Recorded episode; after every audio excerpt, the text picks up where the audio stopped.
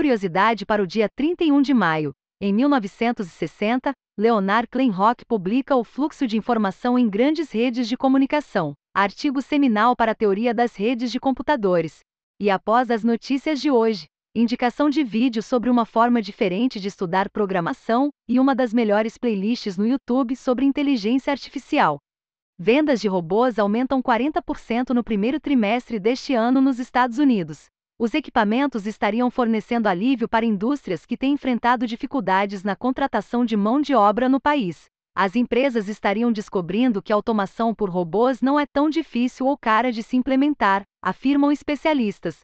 Críticos, no entanto, alertam que o processo de automação não deveria se expandir muito rapidamente, com o risco de causar a destruição irreversível de empregos.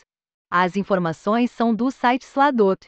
Estados Unidos apresentam o supercomputador mais rápido e mais eficiente do mundo, o sistema Frontier, do Laboratório Nacional de Oak Ridge. Roda CPU-SAMD, EPYC, e é o primeiro a atingir um pico de 1,1 exaflop em benchmarks. Para comparação, o japonês Fugaku, o segundo mais rápido, possui 442 petaflops de capacidade.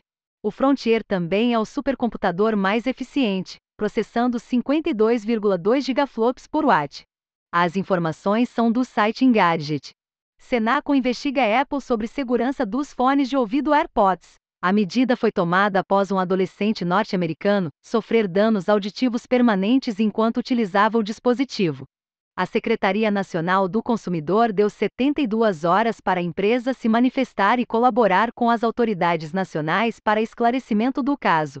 As informações são da Agência Brasil, Ministério Público vai investigar riscos na privatização da DataPrev. A ideia é avaliar o impacto da venda da estatal sobre a perspectiva da LGPD, em especial dos dados em poder do Instituto Nacional do Seguro Social.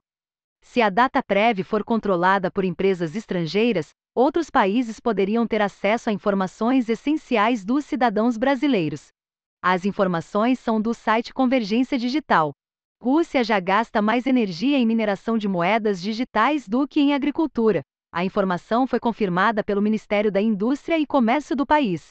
De acordo com o estudo do Cambridge Center for Alternative Finance, a Rússia seria o terceiro país com maior potencial para mineração de Bitcoin, 11% do achat total, ficando apenas atrás dos Estados Unidos, 35,4%, e Cazaquistão, 18,1%.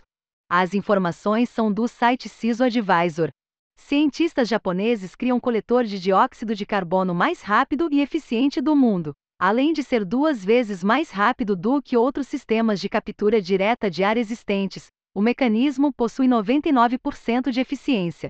A nova tecnologia tem amplas implicações para sistemas de captura de carbono implementados em escala.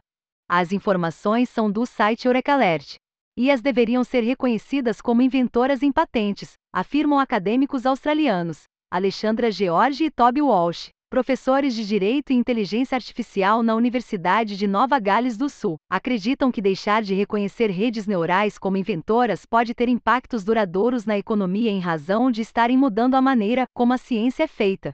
Sem uma legislação adequada, empresas teriam menos incentivos para financiar pesquisas que envolvem inteligências artificiais, com a sociedade perdendo o desenvolvimento de invenções valiosas que poderiam até mesmo salvar vidas. As informações são do site The Register. Cientista de dados é terceira carreira mais valorizada nos Estados Unidos, de acordo com o relatório da Glassdoor. Em janeiro deste ano haviam 10 mil vagas em aberto no país.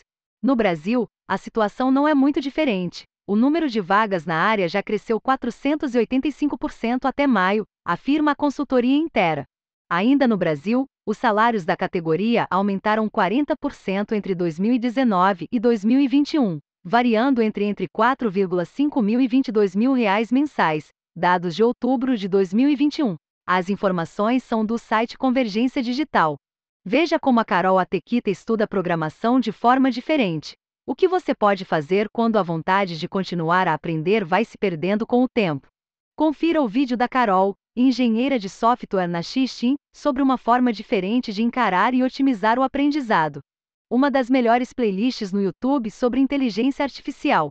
Aprenda na prática e utilizando apenas o seu navegador a mexer com machine learning. data science, deep learning e até coisas muito poderosas no dia a dia como data visualization.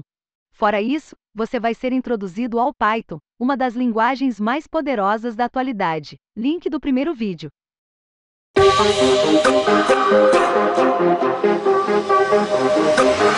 Huh.